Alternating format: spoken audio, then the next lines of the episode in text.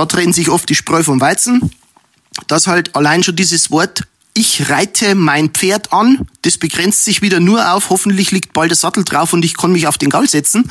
Und das gibt's bei uns nicht. Also zum Anreiten gehört mehr als ein Sattel und ein Reiter. Da gehört viel Bodenarbeit dazu, da gehört viel Plan dazu, da gehört Vorbereitung dazu, um diese Pferde psychisch und physisch dafür reifen zu lassen, geritten zu werden. Welcome everybody zum Pro Horse Talk mit mir, Linda Leckebusch-Stark.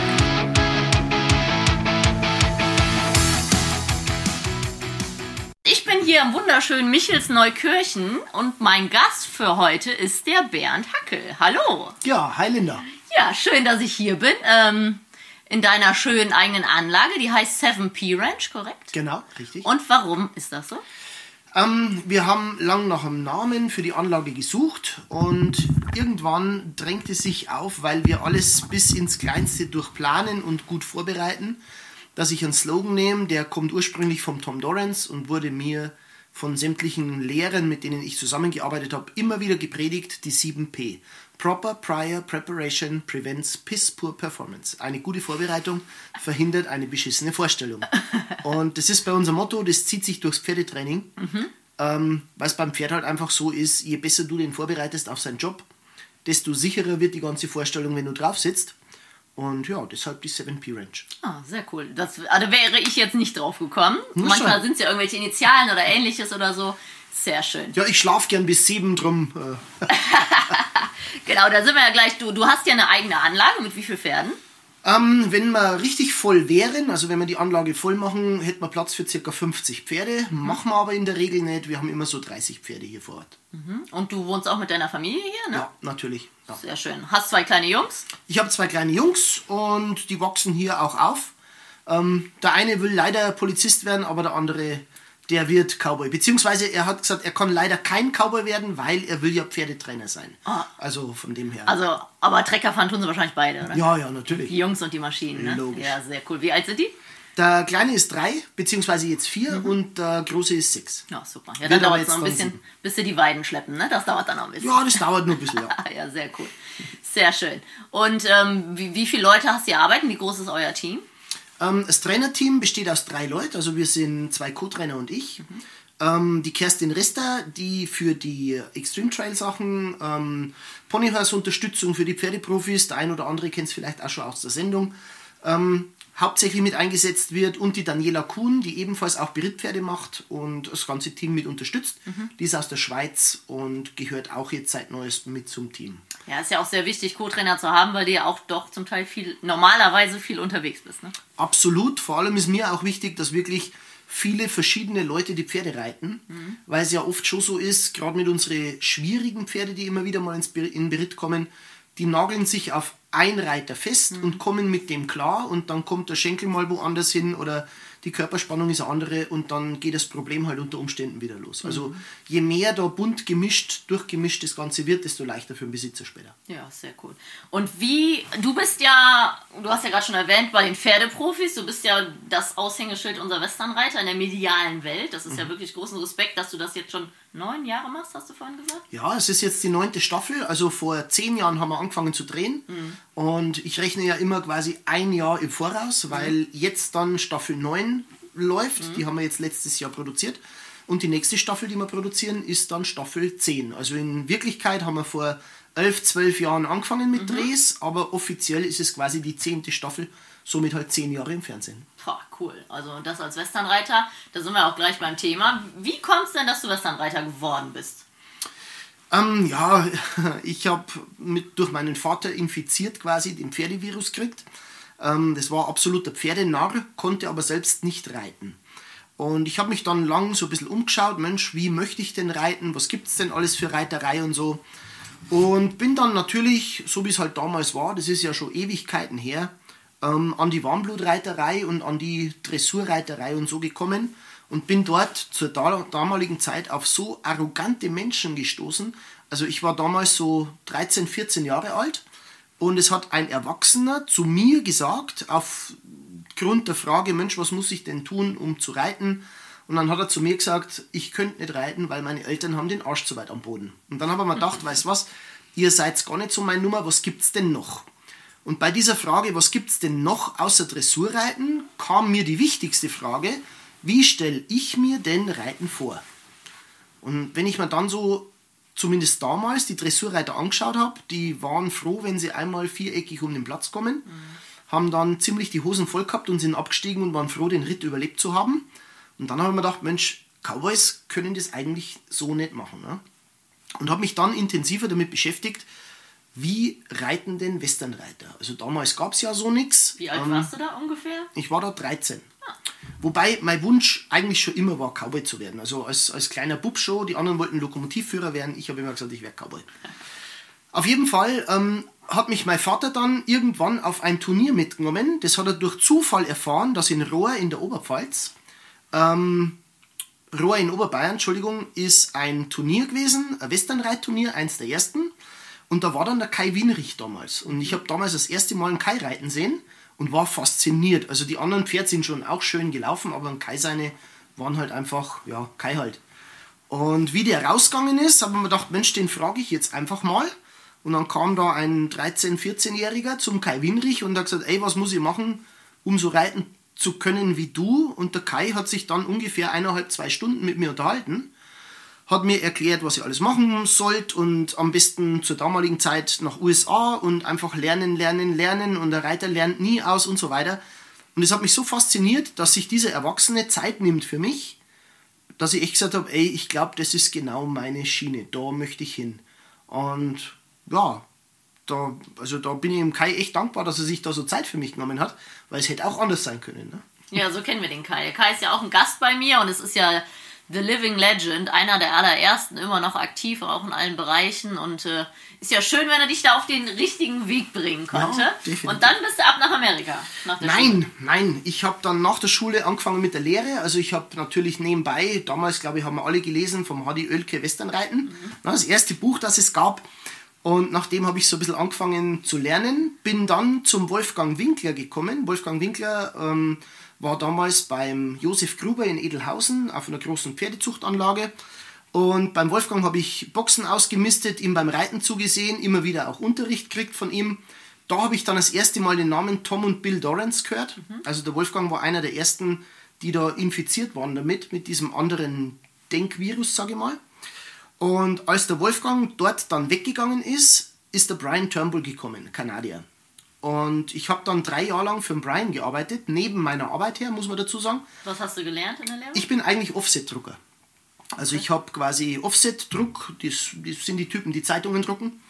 Ähm, habe ich gelernt und der Vorteil an der Druckerei ist, du kannst dort Nachtschicht arbeiten. Mhm. Und ich habe dann drei Jahre lang eigentlich Nachtschicht gearbeitet, ähm, während ich für den Brian gearbeitet habe. Und also 24 Stunden am Tag gefühlt. Eigentlich 24 Stunden am Tag. Also mein Tag hat so ausgeschaut, dass ich ja Sonntagnacht quasi um 22 Uhr angefangen habe mit Arbeiten. Ähm, die Schicht ist gegangen bis um 6 Uhr morgens, war dann um halb sieben, sieben sowas beim Brian im Stall. Hab dann durchgemacht bis so nachmittags um 4, 5. Bin dann heimgefahren, duschen, kurz hinlegen, ein, zwei Stunden schlafen und dann wieder in die Druckerei. Also das habe ich drei Jahre lang durchgezogen. Was aber super war, weil wenn ich am Wochenende mit aufs Turnier gefahren bin, also wir haben neun bis zehn Berittpferde dabei gehabt am mhm. Turnier, dann habe ich natürlich die ganze Nacht reiten können, weil ich ja topfit war. Ich war ja wach. Also ich habe es ja von der Druckerei her ja. als Nachtschicht war ja überhaupt kein Thema. Ja. Also es hat sich super ergänzt. Und ja, irgendwann kam dann der Zivildienst und ich habe dann als Zivildienstleistender beim Malteser Hilfsdienst im Behindertenfahrdienst gearbeitet. Und ähm, nach dem Zivildienst war mein Chef dann so fair, dass er gesagt hat, also mein, mein Chef in der Druckerei, ich wollte dann wieder anfangen beim Niedermeier und habe gesagt, wie schaut es jetzt aus? Ähm, wann komme ich wieder? Und der hat dann gesagt, pass auf, ähm, du kannst nicht mehr zu uns kommen. Dann war ich natürlich erstmal ziemlich schockiert, weil wenn er mir das eher gesagt hätte, hätte er mal einen anderen Job suchen können. Und der hat dann gesagt, nein, du brauchst keinen anderen Job, weil du steigst in einen Flieger und fliegst nach USA und schaust, dass du da drüben einen Job kriegst als Pferdetrainer weil wenn du es jetzt nicht versuchst, probierst du es nicht mehr. Also hat er deine Leidenschaft erkannt. Genau, richtig. Cool. Und er hat dann, und das war, also das rechne ich dem Mann wirklich hoch an, der lebt leider nicht mehr, der alte Heimberger Fritz. Aber der hat damals gesagt, ich verspreche dir was, solange ich lebe. Wenn du scheiterst, rufst du mich an, dann kannst du sofort bei mir wieder anfangen im Betrieb. Dann wirst du ein Jahr als Druckerhelfer an der Maschine verbringen und dann wirst du wieder voll eingesetzt. Also das kann er mir, das kann er mir zusagen. Und das war für mich immer ein Ruhekissen. Und ich bin dann tatsächlich zum Brian gegangen und gesagt, Mensch Brian, jetzt könnte ich nach USA, was machen? Der Brian hat mir dann einen Job vermittelt beim äh, Tim McVay. Ich war dann auch kurz beim Tim, einfach mal zum Kennenlernen und zum Zuschauen und habe mich eigentlich schon gefreut auf meinen Job. Und irgendwann, kurz bevor ich fliegen sollte, kam die Absage, weil er eben einen anderen, einen Italiener, ähm, gekriegt hat und nicht genügend Arbeit da wäre und so weiter. Ich war am Boden zerstört und der Brian hat dann gesagt, weißt was, lass mich telefonieren. Und so bin ich dann zu meinem Job zum Bill Horn gekommen. Mhm. Absolute Legende in der Raining-Reiterei. Mhm. Und ja, ich habe dann erst ein Praktikum gemacht beim Bill, war dann als Co-Trainer beim Bill und ja, war eine super Zeit in Ocala, Florida damals noch. Wie lang? Ähm, insgesamt war ich ungefähr ein Jahr beim Bill. Mhm. Ähm, sechs Monate davon Praktikum und dann eben als, als Co-Trainer. Und ja, vom Bill aus habe ich dann gewechselt zum Roy Sharp. Roy Sharp seinerseits hat wiederum auch für den Bill Horn gearbeitet, 13 Jahre lang. Und war aber mehr in der Working Cowhurst Szene unterwegs. Bin dann zum Roy gegangen und habe dort parallel einen ähm, Buck Brenneman Schüler kennengelernt, nämlich einen Steve Holloway. Steve Holloway, und da gibt es noch einen Namen, der sehr wichtig ist, den kennen die wenigsten, also auch ein Steve, das ist ein sehr unbekannter Trainer. Ähm, einfach halt alte Cowboys. Der eine ist der Steve Holloway und der andere ist der Dennis Morgan. Und die haben eigentlich den größten Einfluss auf mich gehabt, weil die sowohl mit Turnierpferde umgehen konnten, als auch mit Problempferd. Mhm. Und wir haben dort alles geritten. Also ähm, Zugpferde, die nicht mehr funktionieren, Rennpferde von der Rennbahn, die einen kompletten Vollschuss haben, ähm, Springpferde, die nicht mehr funktioniert haben, Rainingpferd, Cowhorses, Rainer, die über die Uhr trainiert waren. Und das hat richtig Spaß gemacht. Also ich habe da ich habe da so lange Tage gehabt, aber es war nie langweilig, weil jedes Pferd anders war und das hat mir echt Spaß gemacht. Mhm. Ähm, nebenbei habe ich drüben auch ein bisschen geschaut, Raining und Working Cowhouse. Und irgendwann auf dem Turnier kam dann mal der Schlüsselpunkt. Da war ich Reserve Champion, Working Cowhouse, um einen Punkt. Und eigentlich war das Starterfeld recht groß und ich hätte mich freuen können, dass ich Zweiter war. Und ich war so stinksauer wegen dem einen Punkt, dass der Dennis damals zu mir gesagt hat, Dennis Morgan, weißt du was, ich glaube, das ist für dich nicht der richtige Job. Weil egal wie erfolgreich du wirst, du wirst da nicht glücklich werden. Also Turnierreiter sein. Turnierreiter, genau. Und ja, ich habe mir da dann echt lang drüber Gedanken gemacht und habe gedacht, eigentlich hat er recht. Eigentlich macht es, es macht schon Spaß. Natürlich macht es Spaß. Raining und Cowhouse, also auch heute, das, das Feuer brennt schon, ganz klar.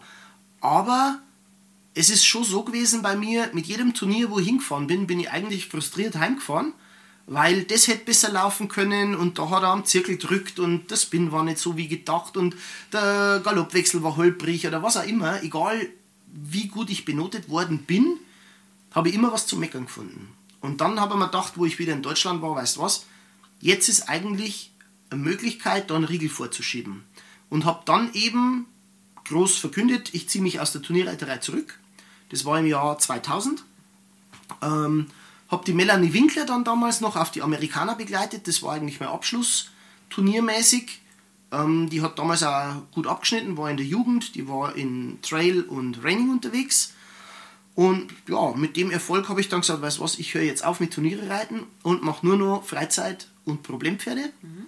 und Jungpferde anreiten. Und mir wurde damals dann der Untergang angesagt, ähm, weil es halt, ja, ich sag mal so, die Horsemanship-Szene, die war sehr überschaubar. Es hat ein, zwei Parelli-Trainer geben, aber ansonsten die Leute haben mit Horsemanship nichts anfangen können. Mhm. Hey, und ich habe da so in ein Wespennest gestochen.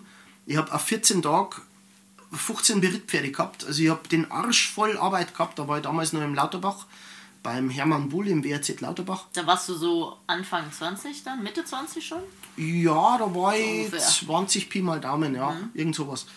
Ähm, auf jeden Fall ähm, ja, ist da dann losgegangen mit Kurse und und und. Dann sind verschiedene Leute auf mich zukommen. Ähm, damals die Reiterrevue für extra Beilage für ihr Heft, wo ich dann lang begleitet habe äh, mit Trainertipps. Dann ähm, die Carola Steen damals, die gesagt hat, hey, lass unser Buch schreiben. Aufgrund von dem Buch haben wir dann die Trainings-DVD gemacht, die sich verkauft hat wie warme Semmeln. Also Basistraining gibt es ja immer noch. Ähm, das Buch ist mittlerweile, ich weiß nicht in der wievielten Auflage, auf jeden Fall ähm, war das damals eigentlich der durchschlagende Erfolg pferdetrainingstechnisch. Okay, also hast du viel an Erfahrung in den USA gelernt, aber du hast quasi festgestellt, dass du deinem eigenen Anspruch nichts genügst, was die Sportreiterei angeht. Genau. Also du warst fast perfektionistisch, kann man sagen. Ja. Ne? Also hast dich selber ja. unter Druck gesetzt. Richtig, genau. Genau, das, das ist ja so ein bisschen Typfrage. Gibt es Leute, die setzen sich selber unter Druck und Leute, die werden unter Druck gesetzt. Ne? Ja. Ähm, aber es ist ja super, wenn du das erkennen konntest. Was man natürlich aus allem raushört, ist, dass du dafür brennst. Dass du als junger Mann schon doppelt Ja. Belastung hattest. Und das ist auch das, wo, glaube ich, jedem jungen Trainer klar sein muss, dass du dir den A aufreißen musst dir den musst, Arsch ne? aufreißen, Genau. ja, Weil nur Talent hilft nicht. Also Fleiß, finde ich, steht immer so an erster Stelle. Weil gerade in unserem Job ist die Erfahrung das A und O. Ne? Richtig, ja. Ja, Genau, ja, cool. Gut, und das heißt, du hast die ganze Pferdeschiene, hast dir das angeeignet bei verschiedenen Trainern und vom Bodenarbeit her bist du dann von Bill Dorrance und Ray Hunt, hast du gleich auf deiner Homepage. Richtig, Ray Inspiriert. Hunt, Ray Hunt, ähm, Buck Brenneman natürlich. Und Buck habe ich dann in den USA kennengelernt.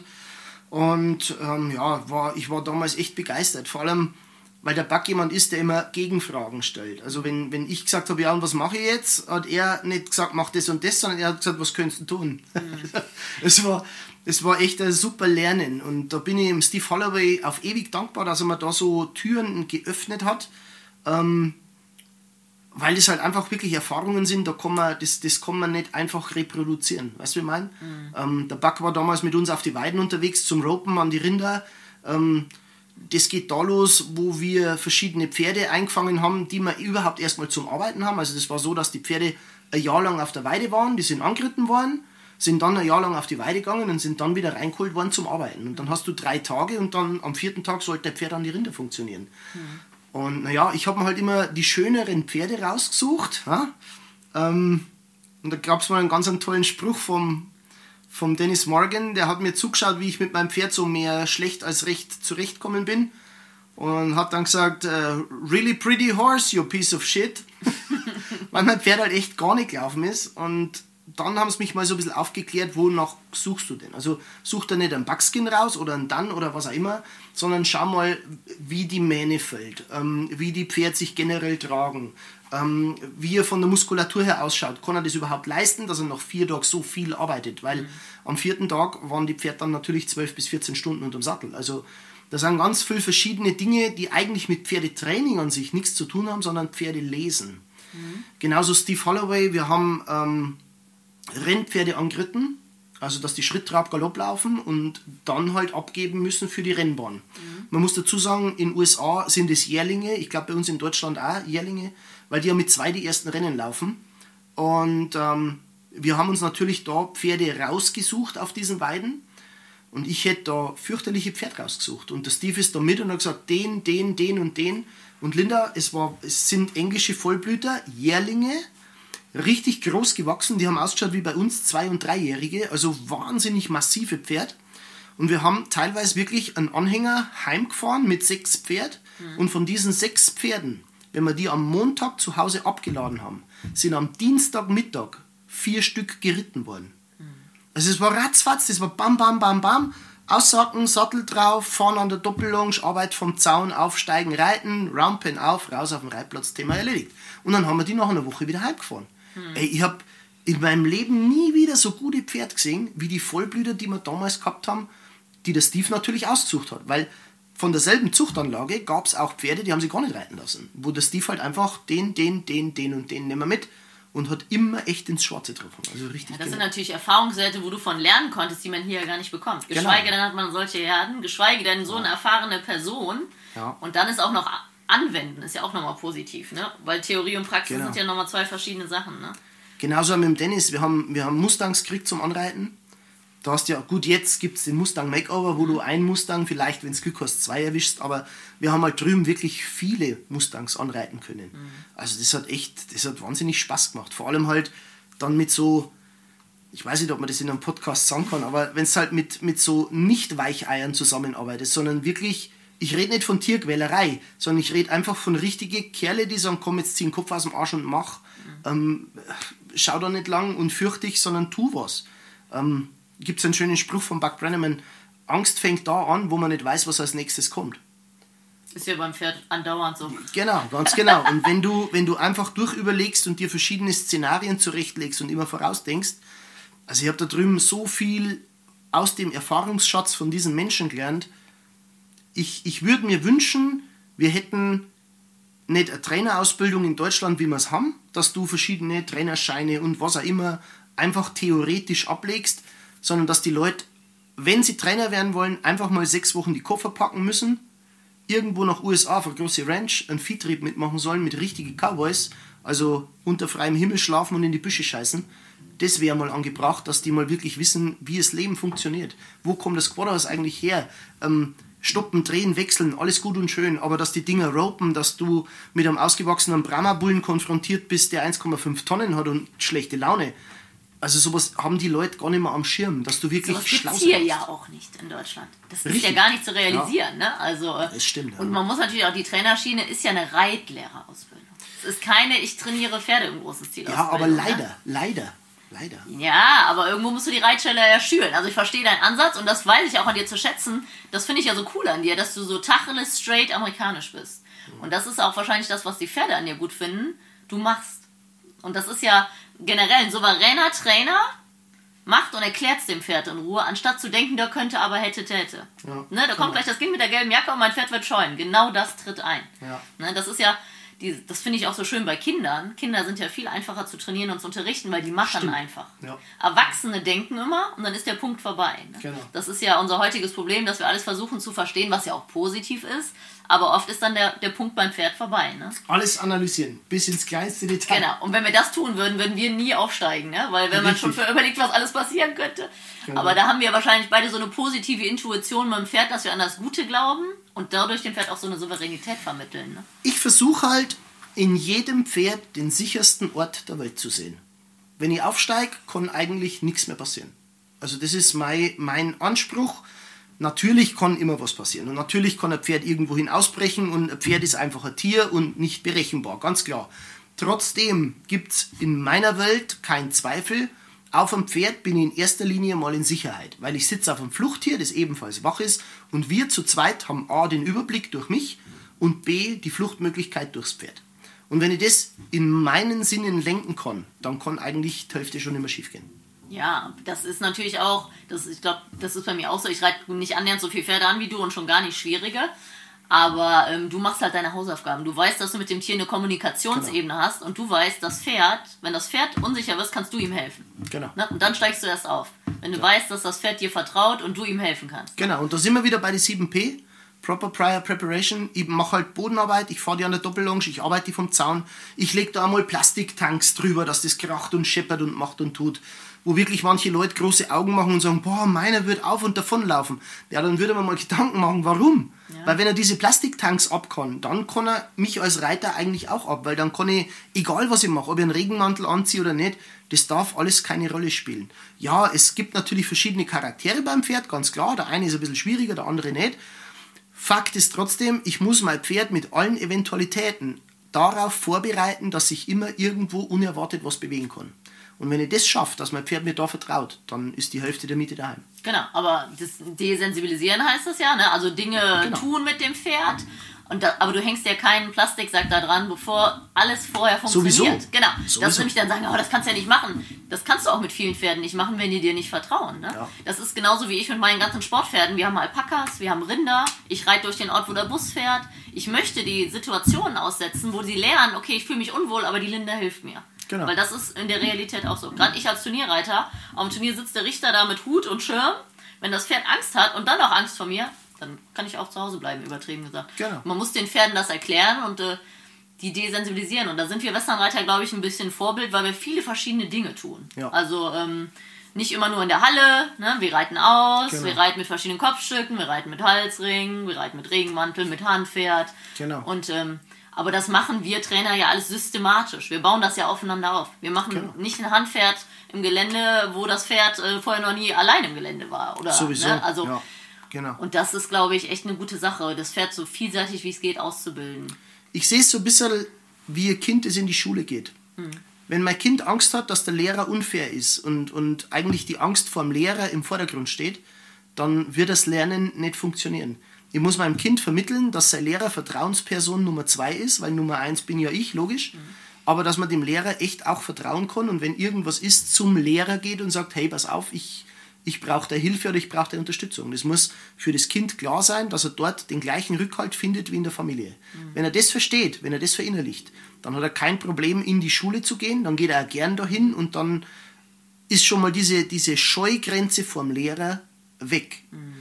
Ich habe mal ein ganz tolles Erlebnis gehabt mit, mit dem Dennis Morgan. Und zwar, es ging darum, einem Pferd etwas zu lernen. Und der Dennis hat immer gesagt, Pferde müssen lernen, lernen zu wollen. Und lernen wollen kannst du nur, wenn du dir Antworten geben traust, egal ob die falsch oder richtig sind. Und dann sagt er zu mir, um das zu erklären, kannst du rechnen, Bernd. Und ich sage, naja, Kopfrechnen bin ich jetzt nicht so, der Burner, also der macht nichts, ich stelle dir jetzt eine Frage und ich erwarte von dir eine Antwort. Ich sage, okay, er sagt, wie viel ist 3 mal 7? Bis ich überlege, also bei mir funktioniert der Kopf mechanisch. Ne? Also 2 mal 7 ist 14 und wenn ich dann nochmal 3 mache, sind es 20, also sind es 21, das dauert eine Zeit lang. Und bis ich das Ganze zusammenzähle, äh, er sagt, wie viel ist 3 mal 7? Und eine Sekunde drauf sagt, gib eine Antwort, gib eine Antwort, gib eine Antwort. Was ist jetzt los? Gib eine Antwort, wann kommt der Antwort? Keine Zeit zu rechnen. Ich habe überhaupt nicht gewusst, was ich sagen soll. Ich, sag, ich, ich, ich, kann ja da nicht rechnen, Dennis, wenn du mich so fragst. Und er sagt, das spielt ja keine Rolle, du musst nicht rechnen. Du musst mir eine Antwort geben. Ja, aber, aber, aber, nix, aber, gib eine Antwort. Ich sage, ich kann, ich kann ja nicht antworten. Ich sag halt irgendeine Zahl. Ich sage, ja, aber dann ist die ja falsch. Das spielt doch keine Rolle, aber du hast eine Zahl gesagt. Und ich dachte, okay. Irgendwann habe ich dann angefangen, dass ich halt irgendeine Antwort gebe. Also, wie viel ist 3 mal, 3 mal 5 ist 12 hat er gesagt, naja, gut, äh, gute Antwort, aber leider falsch. Pass auf, 3 mal 5 ist 15. Und so hat sich das dann eine Zeit lang wiederholt und irgendwann sagt er in der Geschwindigkeit 3 mal 7. Ich sag 21. Er sagt richtig. Denk mal, ey, scheiße, cool. stimmt. Wow, cool. Erfolgserlebnis. Und ich habe, weil ich einfach ganz oft diese Ergebnisse ja von ihm wiederholt gekriegt habe. Pass auf, es ist nicht 12, sondern es ist 15. Pass auf, es ist nicht 23, es ist 21. Irgendwann zack, schießt die richtige Antwort raus. Und du wirst da immer sicherer in dem, was du sagst und du sagst das laut und du sagst das schnell und du sagst das gern. Und da habe ich echt verstanden, was er meint mit ein Pferd muss einfach antworten wollen. Wenn du was tust, muss das Pferd darauf reagieren, egal ob es richtig ist oder falsch. Und dann darf er auch nicht hart korrigiert werden, wenn er was falsch macht, sondern einfach nochmal erklärt, pass auf, Pony, coole Antwort, aber schau mal, ich bräuchte es leider nach links, nicht nach rechts oder wo auch immer hin. Und da habe ich, also von dem Typen habe ich so viel mitgekriegt auf dem Weg im Punkt Pferdetraining, einfach mit so Beispiele, wo aus dem Leben sind, wo genau. man wirklich nachvollziehen kann, was du am eigenen Leib merkst, Mensch, hey, wow, wenn, wenn mir das so leicht fällt, wie falsch mache ich das beim Pferd? Krass. Aber das hat man gerade so schön bei deinem Beispiel, mit dieser Gib mir eine Antwort, gib mir eine Antwort, sprich den Druck sofort erhöht, genau. dass es dann nicht klappt. Also entweder muss dem Tier Zeit lassen oder es ihm in Ruhe erklären. Genau. Ne? Und ich sage ja generell, straft man ja nicht. Also ich strafe ja nur ein Pferd, wenn es weiß, es tut absichtlich etwas falsch. Ja. Und wenn das Pferd in dem System ist, wenn ich was richtig mache, bekomme ich eine Belohnung, die Genau. ich halt in verschiedenen Formen habe, dann sucht es ja eigentlich die Lösung. Ne? Richtig, das ist eben der Punkt. Genau, und bei das uns ist ja unser nicht, Job. Bei uns ist es nicht ganz so einfach bei mir auf der 7P Ranch, weil wir halt teilweise schon Pferde haben, die, ich sag das jetzt einfach Mhm. so frei raus, die dich absichtlich versuchen zu verletzen. Weil die halt bei sieben, acht verschiedene Bereiter waren, die sind alle im Krankenhaus gelandet und das Pferd halt aus Erfahrung weiß, wenn ich den jetzt angreife und gut erwische, Komme ich raus aus der ich habe Situation. einen Versuch und dann muss die Sache erledigt sein und dann ist die, ist die Nummer gelaufen. Also ist das die Lösung für sie gewesen. Genau. So kann ich mich entziehen der Situation. Aber da muss ich halt falsch. dann schon wirklich auch teilweise so korrigieren, wo ich sage, pass auf, Pony, das machst du nicht. Ich nenne es halt Genau. wirklich den Selbstverteidigungsmodus. Ja. Ähm, gibt ein gutes Beispiel, eins von den Pferdeprofis Pferde habe ich auf die Koppel geführt, war ganz am Anfang ein kleiner schwarzer Hengst und ähm, der war so ein bisschen unterschwellig aggressiv und es war Winter und ich habe eine dicke Jacke angehabt und zum Glück war ein Praktikant dabei und naja, der läuft mir hinterher, plötzlich höre ich den durchstarten, der packt mich zwischen die Schulterblätter an der Jacke, hebt mich hoch, springt mit mir 5, 6 Meter vorwärts und bis der Praktikant da war, der versucht mir den Schädel einzuschlagen. Ach, cool. Ich bin Gesicht voraus im Schnee gelegen, er mit dem Kapalgelenk in meinem Rücken gelegen und hat versucht, mir mit dem anderen Huf einen Schädel einzuschlagen. Und wenn der Praktikant nicht dabei gelebt gewesen wäre, hätte ich die Situation sicher nicht überlebt. Weil mir der halt einfach, der hätte mich kaputt gemacht, hundertprozentig. Ja. Ähm, und da brauchst halt dann schon manchmal Ideen, wo du sagst, pass auf, Pony, mach das nicht. Was auch immer du tust, geh nicht über diese Linie, weil es wird zu deinem Nachteil sein. Pferde untereinander sind ja auch mal, die sprechen ja auch mal Tacheles. Also, wenn Richtig. du auch sofort danach wieder freundlich bist, gerade wenn genau die da. unter Adrenalin sind, musst du ja auch mal, du musst dich verteidigen in dem Moment. Und genau da ist, ist die Quintessenz von dieser Geschichte, dass der Jetson nicht aufkommen darf. Genau. Dass so eine. Situation wie mit dem, ja, es passiert, okay, ich habe Glück gehabt, ich habe es überlebt, alles cool, aber es kommt der Tag danach. So, und jetzt muss ich überlegen, was mache ich. A, natürlich besser aufpassen, logisch. So ein Angriff im Keim ersticken mit, mit aller nötigen Härte. Aber sobald der von dem Ab Angriff ablässt, sofort wieder auf neutral schalten und sagt, braver Kerl. Positiv bestärkt. Und genau da, glaube ich, ist eins der größten Probleme in der Pferdewelt, dass die Leute so jähzornig werden. Dass die denken, ein Pferd macht das mit Absicht. Absicht ist immer, ist immer relativ. Er macht halt das, was funktioniert. Und wenn es funktioniert, Menschen zu verletzen, dann wird er Menschen verletzen. Wenn das nicht funktioniert, wenn er Menschen verletzt, dann lernt er halt einen anderen Weg. Also, Wie ist es ausgegangen mit dem Pferd? Der funktioniert super. Also der hat zwar ein bisschen eine längere Geschichte dann gehabt, der ist heimgegangen, die Besitzer waren nicht so der Burner. Ähm, es hat dann aber andere Person gekauft mhm. dort vom Besitzer und hat auf das, was wir da reinbaut haben, aufgebaut. Und der Kerl ist immer noch Hengst. Du kannst mit dem mit rossige Stuten reiten. Also der ist richtig, richtig super. Ein ganz ein netter Kerl. Ich habe den auf dem Kurs wieder gesehen nach ein paar Jahren. Ein richtig tolles Pferd. Mann. Aber wahrscheinlich war der so extrem. Also erstmal glaube ich schon, weil Hengst und Testosteron ist schon nochmal eine andere Gangart, habe ich auf das Gefühl. Ja, ne? das schon, ja. Und zweitens war der anscheinend sehr intelligent, deswegen ist er jetzt wahrscheinlich auch so gut. Ist halt ein kleiner Quader. Und die, die neue Besitzerin versteht halt, den zu beschäftigen. Also Lernen muss sich lohnen. Mhm. Und das hat er bei der halt verstanden. Mhm. Und die andere Besitzerin war halt eher so ein bisschen, ja, ich sag mal, der alte Schlag. Ähm, wenn du nicht, dann zack. Mhm. Und das funktioniert mit so einem nicht, weil der halt wieder in das Raster rutscht, wo er aggressiv wird irgendwann. Mhm. Logisch, der Krug geht immer so lange zum Brunnen, bis er bricht. Mhm. Und wenn du arg viel Druck an so einen Kerl, der schon weiß, wie man angreift, mhm. packst, dann wird der irgendwann wieder auf die losgehen. Vollkommen klar. Das ist auch, glaube ich, die Schwierigkeit mit Hengsten. Viele sind extrem brutal zu Hengsten, weil die nicht wollen, dass der hengstig ist. Und dann aber auch nicht mehr nett. Also die einen sind zu laissez-faire, der Hengst macht, was er will. Ja. Und die anderen sind den ganzen Tag fies zu dem, sage ich, und hauen nur drauf, sobald er wird. Aber ich sage immer, wenn der wird, der Hengst, und er macht nichts, ist es ja in Ordnung. Genau. Es ist kein Wallach. Damit muss man sich dann auch Ganz genau. arrangieren. Genau, ne? genau. Ja. ja, cool.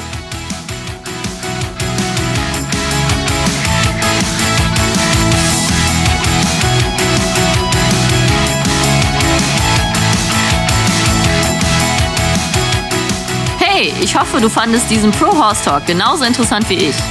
Wenn du noch mehr Infos brauchst, schau doch einfach mal vorbei auf meinen Seiten bei Instagram, Facebook oder unter leckebusch.com. Thanks for listening. Pro Horse Talk.